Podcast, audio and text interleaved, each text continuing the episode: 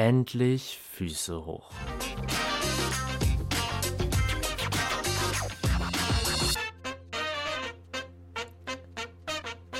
Moin und herzlich willkommen zur Imkist, der sumsige Podcast von der Oster.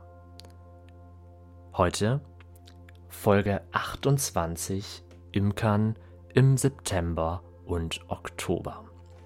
Moin, ich bin Johannes und ich bin Imker. Und wie schon im Letz in der letzten Folge, nicht wie im letzten Monat, aber wie in der letzten Folge, packe ich jetzt hier zwei Monate zusammen, weil sich das einfach so ein bisschen irrt und je nachdem, wie du imkerst, in welcher Region du bist, diese Zeiträume doch eher fließend sind und Monate den Imker und die Bienen irgendwie auch gar nicht so sehr interessieren.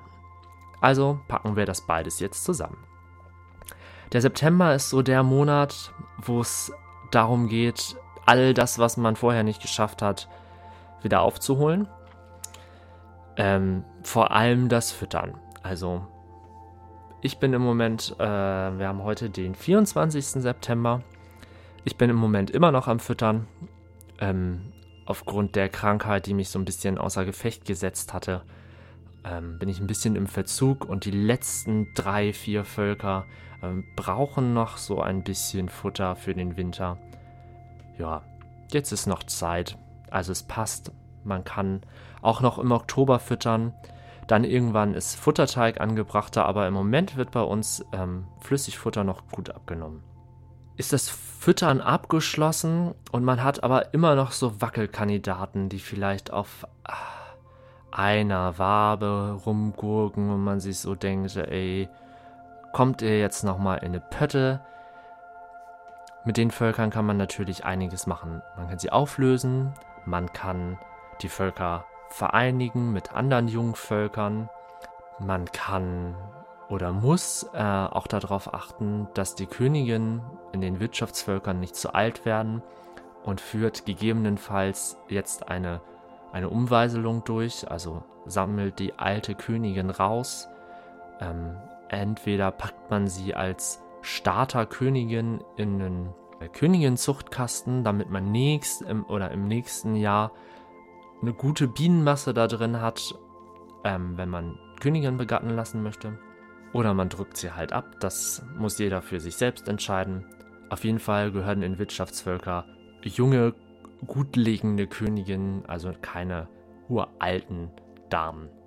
Das steigert einfach das Schwarmrisiko aus meiner Sicht und irgendwann geht es halt auch auf die Gesundheit des Volkes. Gerade wenn man Völker auch nicht schwärmen lässt, ist es ja auch wichtig, dass, also normalerweise zieht ja halt die alte Königin aus und so bleibt halt immer die alte Königin im Volk.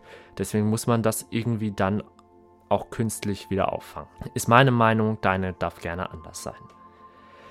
Dann geht es im September um Honig. Honig, Honig. Also der Honig, der irgendwie da ist, muss abgefüllt werden, muss vermarktet werden. Jetzt ist auch meistens so die Zeit meiner Erfahrung nach, wo viele Leute ganz stark nachfragen. Also gerade die Leute, die sich mit Imkerei so ein bisschen auskennen, wissen, okay, jetzt ist die Zeit, wo man wo ich Zugriff auf alle Sorten Honig auf jeden Fall habe. Jetzt ist Frühlingshonig da, außer halt in diesem Jahr. Ähm, also in der Regel ist im September Frühlingshonig noch vorhanden und Sommerhonig. Und man hat einfach als Kunde jetzt eine große Auswahl. Und dementsprechend ist es mit dem Abfüllen auch relativ wichtig, dass man jetzt viel abfüllt, damit es auch schnell an die Kunden rausgehen kann.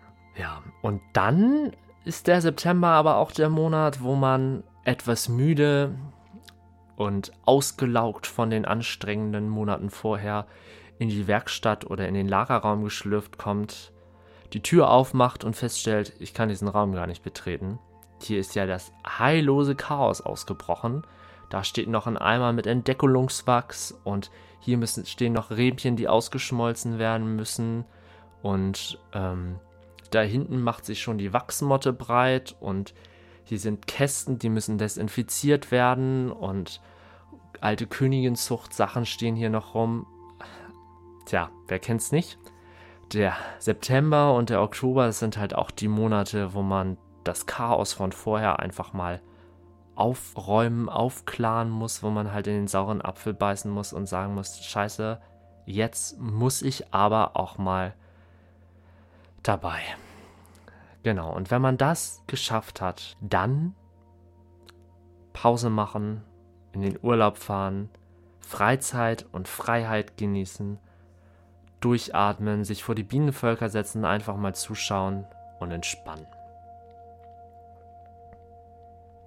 Und wenn man so entspannt, dann kann man, glaube ich, durchaus auch den Gedanken und den Träumen und Wünschen mal so ein bisschen Freiraum geben und überlegen, ja, es war jetzt anstrengend das letzte Vierteljahr, aber es war schon cool.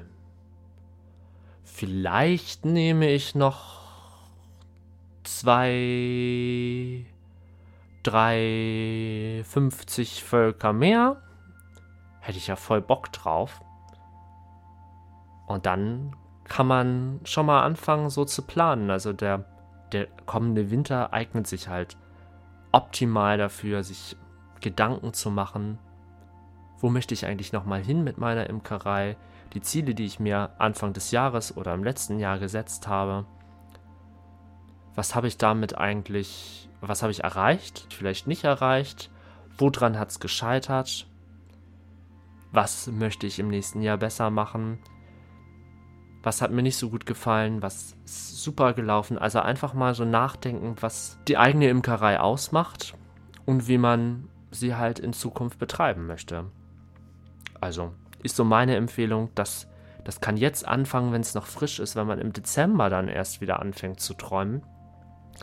Dann hat man ähm, ganz große Träume, die dann aber vielleicht mit der Realität gar nicht zusammenpassen. Also man kann natürlich äh, zum Beispiel 100 Völker haben, aber wenn man den Honig nicht los wird und nur ganz günstig an Abfüller abgibt, ich weiß nicht, ob das so große Freude macht. Ähm, also ist meine Einschätzung, also ich bin eher jemand, der auf Direktvermarktung steht.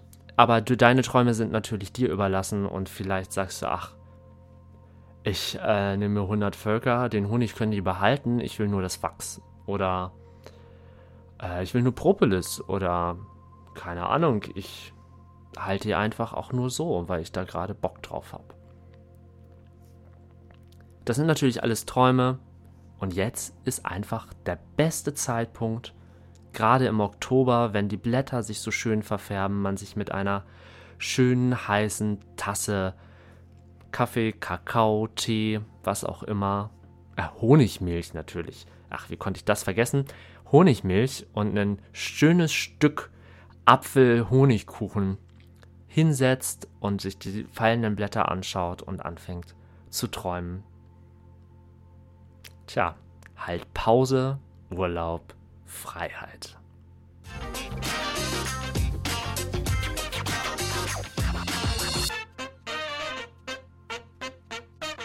Das war die Immenkist, der sumsige Podcast von der Oster.